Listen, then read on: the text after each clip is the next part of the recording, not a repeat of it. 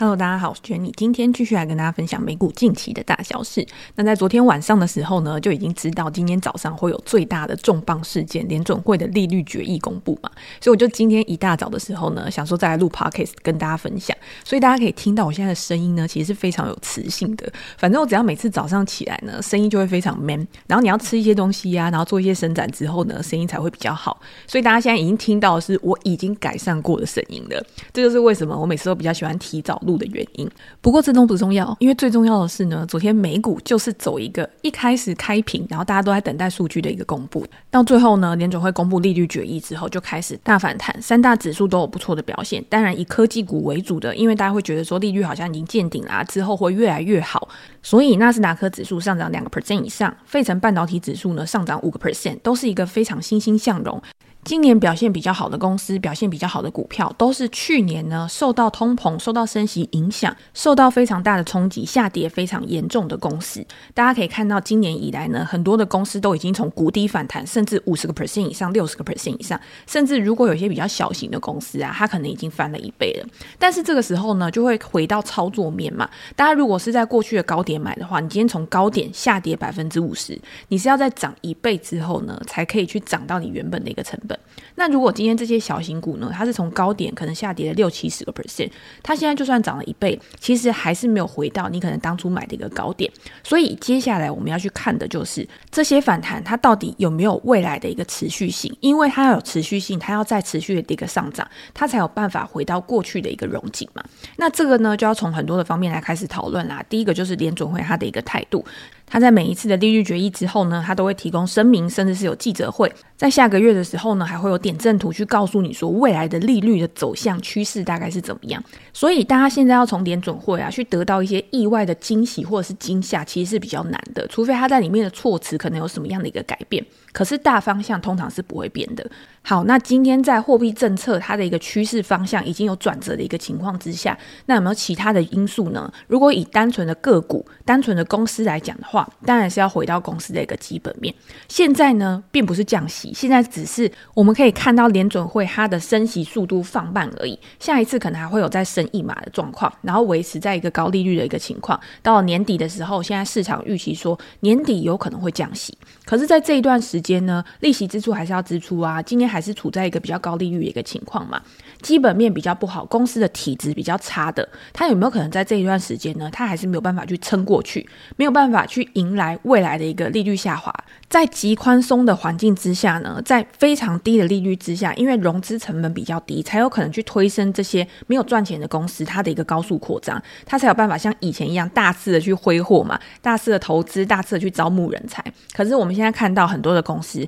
还是陆陆续续的有在裁员。因为裁员呢，可以帮助他们去降低他们的费用跟成本，也让他们的财务报表上面呢看起来可能不会那么的难看。那剩下的，就像我们之前讲的，如果你今天你裁员，你是要去节流，但是你的开源在哪边？你今天在你的竞争市场里面，你有没有办法去巩固你的获利能力？这些都是在这一段财报期间呢，大家要非常关注的一个事情，也是去影响未来这些公司它的股价的一个表现。所以在未来这一段时间呢，其实我自己的看法啊，就是我觉得大盘有可能它是缓步上涨的。如果今天联准会它的一个货币政策，它真的可以去反转整个市场的话，那今天它基本的趋势的延续性其实就会存在。这个东西其实不是现在才发生的。大家记不记得去年十月底的时候？十月底的时候，不管我是在 Podcast，或者是我自己在我的专栏直播，甚至是在我的公开发文里面，我都有跟大家讲，我觉得那个时候以基本面、以估值来说，那个时候的点位大盘的。价格都是跟过去长时间相比，它就是处在一个合理的估值。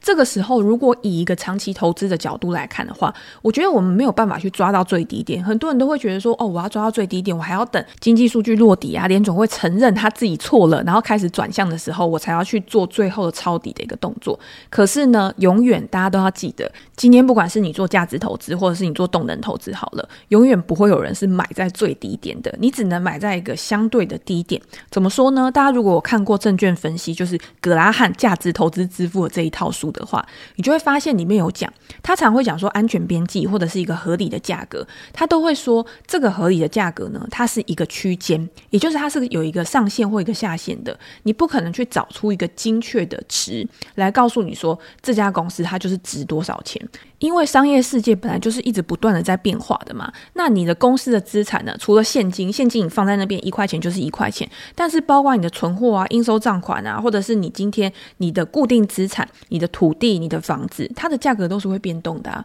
这些价格在变动的时候呢，它都会去影响一家公司它的一个实际价值。所以，当你知道这家公司它的一个实际的价值是什么，你用它的资产去计算出来之后，你还要考量到另外一个因素，就是这家公司它未来成长的一个因素。现在美股很多的公司呢，它都是无形资产非常大的公司嘛，它可能它都属于轻资产，它的固定资产是非常小的，但是它的资产的价值是在哪边？它的人才，它的一些技术，它的一些专利。一些比较老派的公司，它可能是什么经营特许权啊，但是这个经营特许权呢，它是可以维持一个很长久的时间，可以变成它的护城河，去巩固它的获利能力的。所以，当你了解到每一家公司呢都有它不同的获利模式，每一家公司它都有不同的护城河。有一些公司呢，在整个市场里面，它可能是属于那种比较弱势的，它可能是走在一个衰退的趋势上的，那它就会表现得比较差嘛。但是整个大盘它是这些公司的所有的聚合体，也就是说，今天的大盘它其实是去反映的，就是底下这些成分股，底下这些所有的上市公司它的一个表现，它就是去反映整个经济的一个状况。所以经济。这个东西呢，是不是会衰退，都是大家很喜欢去预测的一个问题嘛。我们在很多时候都跟大家讲说，去预测经济衰退其实是没有必要的，因为呢，经济是不是衰退，其实那些官员或者是那些机构，他也是在看整个数字的一个变化，趋势的一个变化。譬如说，我们每次公布的失业率啊，譬如说，我们每次公布的这种通膨数据，这些经济数据，它其实都是一个点一个点的。但是呢，要怎么样让我们知道说，好，现在经济情况就是这个样子，就是把这些点全部都连成一个线嘛，这些线就会告诉我们趋势是怎么样去走的。当你知道这个趋势是向下的时候，你就知道现在的经济状况就是处在一个比较不好，处在一个下行的区间。那当然，整体的市况会比较不好。但是呢，通常如果今天有谷底反转，或者是开始你发现说，嗯，好像没有更坏的一个状况发生的时候，那这个时候市场上面就会有不一样的预期了。有些人认为会衰退，有些人认为说，好，这边就是底了，之后呢就会慢慢的开始去扩张，景气会开始慢慢的复苏。每个人根据自己的预期做出来的行动就会不一样，也会造成这个市场上面你今天股价的表现。就会开始有所差异，甚至会有一个多空震荡的一个情况。到最后呢，往某一个方向突破的时候，这个时候就会是动能的投资人他非常喜欢的一个波动来临，然后靠这个波动呢来获利来赚钱。好，所以我们可以回到昨天联准会的一个状况，在联准会公布利率决一之前呢，有没有发生什么事情让大家可以去预期说，好，这次联准会它就是会放缓升息，甚至未来的利率高点，我们大概就是见到五个 percent，它已经没有一个再向上或者是再。去调高，再去高速紧缩的一个筹码了。如果你今天你可以了解大概的一个状况的话，其实你就会比较好抓到这一波的行情嘛。那很有趣的一个情况呢，就是联准会它这一次的利率决议只升一码，所以这样子的一个转变呢，造成举国欢腾，也就是所有的股民呢都非常高兴，去激励股价的一个上涨。但是联准会升一码，它升息放缓的这个决策，其实是来自于大大小小的比较偏向那种不乐观的经济数据去导致而成的。我在我的专栏里。面呢，在前两天就已经有发布一篇文章，我就有说联准会态度放软，美股有望延续反弹行情。在这一篇文章里面呢，其实我就举了一些最近发布的数据。第一个当然就是美国第四季它的一个 GDP 成长二点九个 percent，其实是高于市场的一个预期的嘛。而且大家记不记得，在去年的时候，其实有两季连续的负成长，所以那个时候大家都会很担心说，好，现在要市场衰退了，美国经济要变得更差了，所以股票开始杀估值呢，也是很合理的一件事情。所以你会看到，到去年年底的时候，其实就是创下了股债都有非常大的一个跌幅，但是到了今年年初开始呢，又开始大幅的一个反弹。那 GDP 的一个优于预期呢，当然代表说市场上面可能受到点总会高速升息这个影响，其实没有到非常的一个大。因为在利率升这么高的一个情况之下呢，你还是有一些消费跟投资的一个动能，在市场环境呢都还很有弹性的一个情况之下呢，也会让乐观的人会觉得说经济它是可以去实现软着陆的。可是当然有一派悲观的人呢，在看这些 GDP 的数据的时候，他就有说，如果你去看观察美国经济成长的主要驱动力是什么？美国的经济就是靠消费去推动的，所以如果今天消费开始趋缓的时候，在这一次的 GDP 的数据里面呢，大家有有看到个人消费其实是低于市场的一个预期的。那如果之后消费再开始慢慢的下滑，大家真的不想开始消费，大家因为成本比较高的关系，开始去节衣缩食的话，那有没有可能会造成后续可能在第二季啊、第三季的时候，GDP 的数据又开始有一个比较不好的一个情况？所以是有人去预期下半年的时候经济会陷入衰退的。可是市场上的人他会想到那么远的事情吗？就像我们刚刚一开始在 Podcast 里面讲的，很多人他都是看点在做决策，他不是看现在做决策的。现在当下的一个市场氛围，有的时候才是去影响市场价格变化的主要推动力。所以大家会常常想说，嗯，我要用基本面去做决策，我要用总体经济面去做决策。可是到最后呢，你没发现，其实你都是被市场上面其他的参与者在影响着去做决策。我讲这句话，并不是说你现在你跟着市场去做决策就是错的，而是你今天你要知道你自己在做什么事情。因为如果你把每一个东西独立来看的话，今天靠基本面去做投资的人，他可以赚得到钱；今天靠总体经济数据去做投资的人，他也可以赚到钱；今天靠市场上面的氛围、靠动能、靠情绪的变化去做投资的人，他也可以赚到钱。可是他们都知道自己在做什么。但是如果你今天你是觉得你在靠基本面在赚钱，但是实际上呢，你都是受到情绪的影响在进出市场的话，那这样子在决策上面你会有矛盾的时候，这样子反而是会让你赚赚赔赔。到最后你会发现，嗯，我好像做了很多事情，但是却没有得到我应该有的回馈。所以在做任何的投资布局，甚至是在做你的进出场的规划的时候，为什么我都跟大家讲说，一开始你最好是把你进场跟出场的理由都写下来，因为人有的时候是很健忘的。多头的时候呢，就觉得自己看基本面看对了；空头的时候呢，亏钱的时候呢，就觉得是市场错了，不是自己错了。然后在市场上面追高杀低，这样子的情况其实是不太有利于现阶段的一个市场。因为现在跟二零二零年、二零二一年不一样，甚至是跟二零二二年也不一样嘛。有些是只会一直涨，有些是只会一直跌。但是如果当你面临到的是一个不确定性比较高、震荡的一个市场的时候，那这样子其实有的时候有自己的原则，在这个市场上面进出，其实是会帮助你更好去看清楚这个市场的。好，那我们好像又离题了，又讲到就是跟投资心理比较相关的东西。但是拉回来，除了我们刚刚讲的 GDP 的数据之外呢，我们把时间拉进来看，昨天公布了什么？昨天公布了小非农 ADP 的一个数据嘛。这个数据公布出来之后呢，其实市场上面是没有很大的变动的，因为有一件更大的事情在影响它，所以市场它对 ADP 的反应其实没有很大。但是如果我们去看 ADP，就是这一次的民间就业数据的一个统计的话，你就会发现它新增的十点六万人，其实是不及原本的预期十九万人，然后也不到十二月的二十三点五万。这就表示什么？就表示。说就业市场感觉好像不是那么的强劲，好像不是那么的一个亮眼嘛。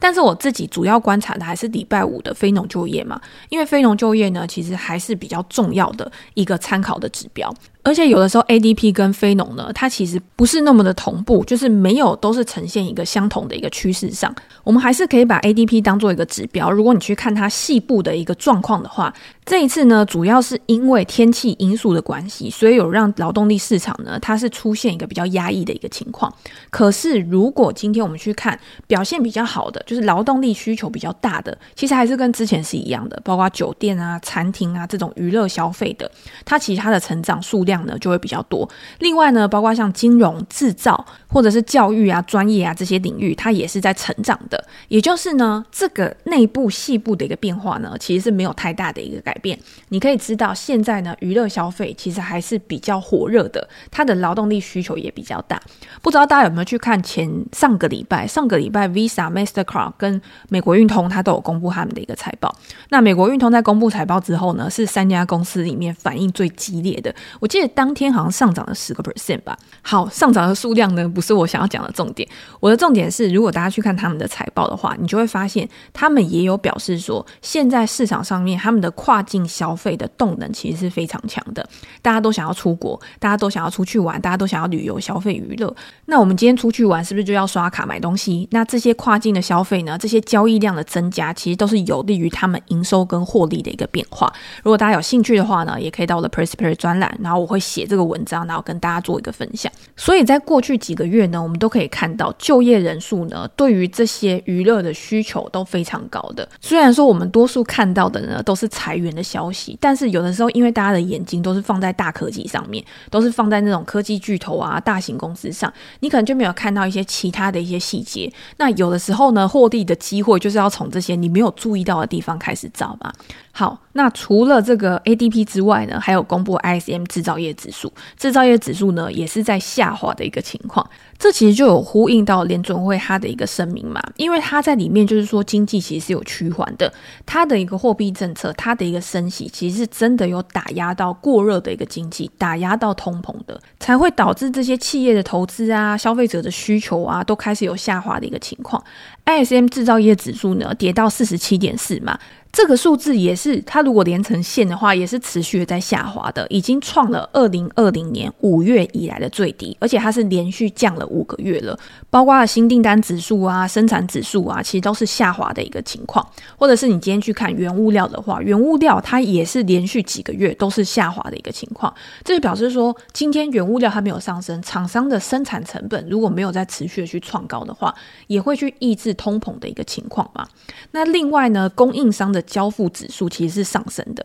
那今天供应商他交货的速度越快，那就表示说之前大家很担心的供应链紧绷的问题呢，其实也慢慢的在缓解了。供应商他交货的速度越快，也代表说他可以提供的产能越高，供给越高的时候，也是可以去压抑价格的一个上涨。所以在在的指标呢，其实都指向了这一次联准会它本来就不可能有一个非常强硬的态度。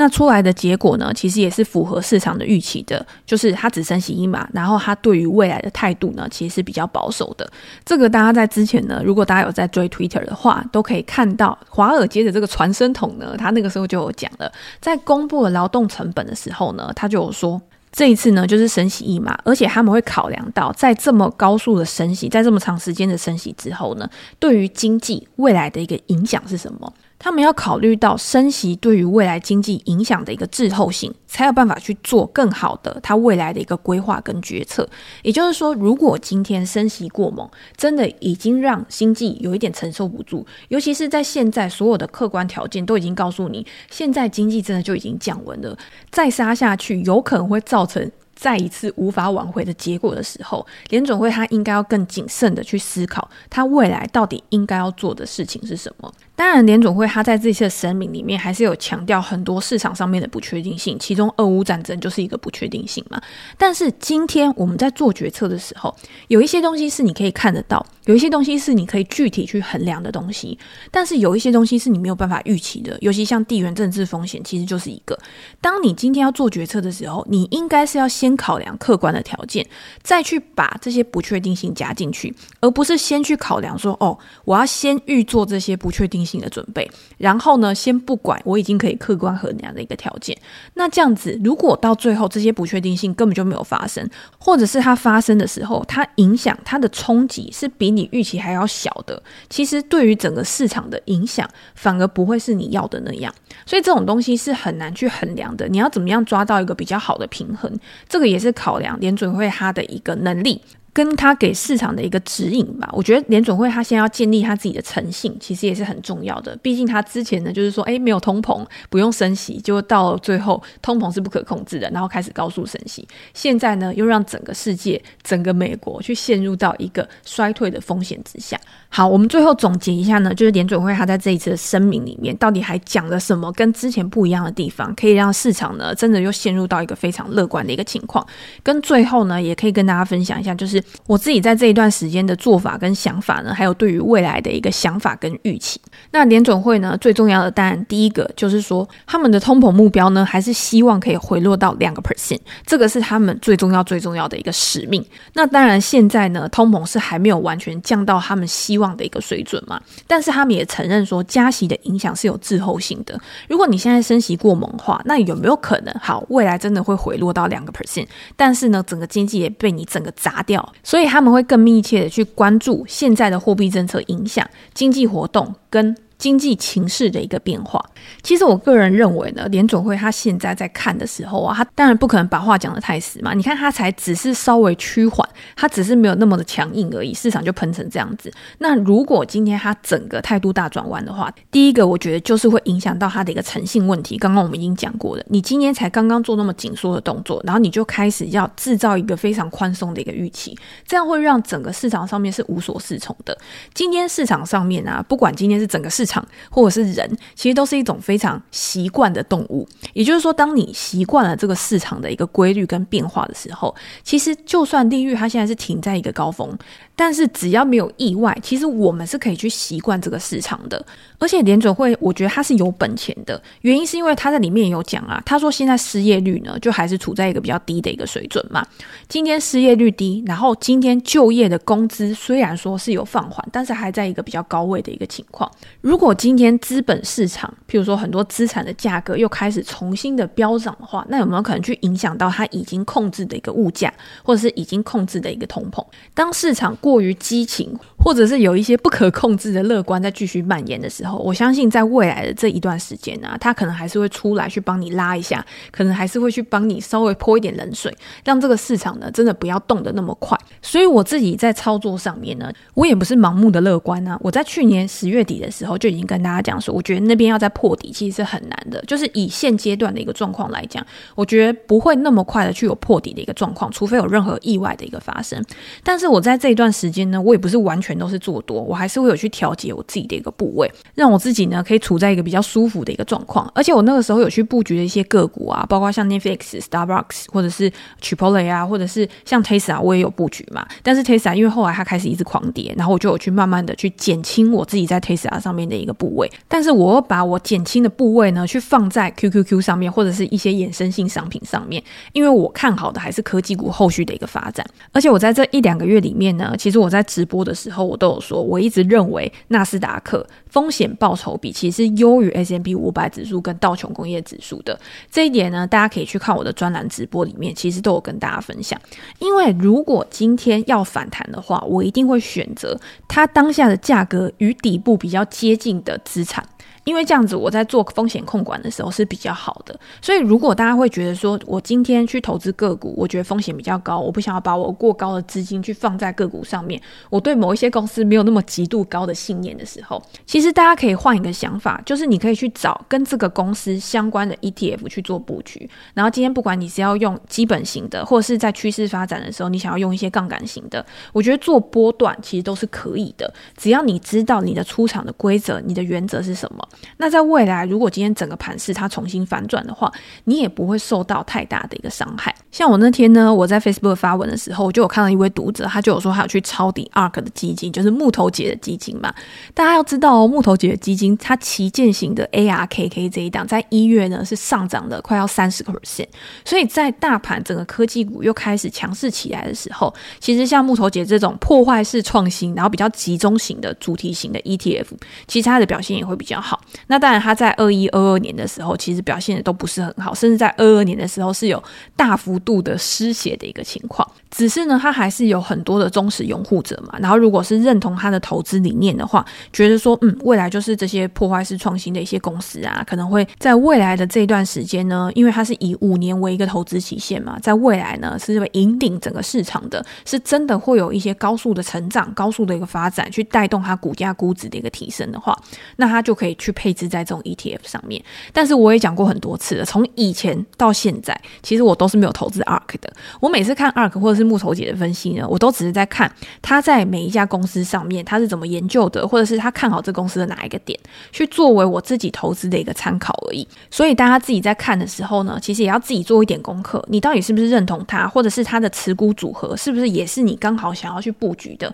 然后你觉得直接买 ARK，你可能会省下很多时间去做这种部位。位啊、权重的一个调整。那这个时候呢，它才会是你的选择的目标之一。好，那最后呢，大家也要知道，今天我们讲的都是股票市场的一个部分嘛。但是今天联总会它的一个利率决议，今天它要不要升息，它未来的升息幅度还有多少，或者是它在什么时候会降息，其实绝对不会只是影响股票市场而已。包括美债的殖利率，其实最近呢也是开始走比较弱势的一个情况。当市场认为说通膨到顶，然后联总会利率政策它可能也是到一个比较紧绷的一个状况之后呢，可能还不会有继续向上的一个大空间的时候，那债券殖利率也一样会被压抑。那债券殖利率被压抑呢，可能美元的状况，大家可以看到，美元今年以来跌幅是非常惨重的。美元呢，它也是持续的在下探当中。那如果今天美元也下探的话，那它跟它相对的货币对，譬如说像欧元啊、日元啊这些，它的表现可能也就会比较强势。从这些方方面面呢，再去观察每一个资产类别的跨市关系，这个也是我们在之前的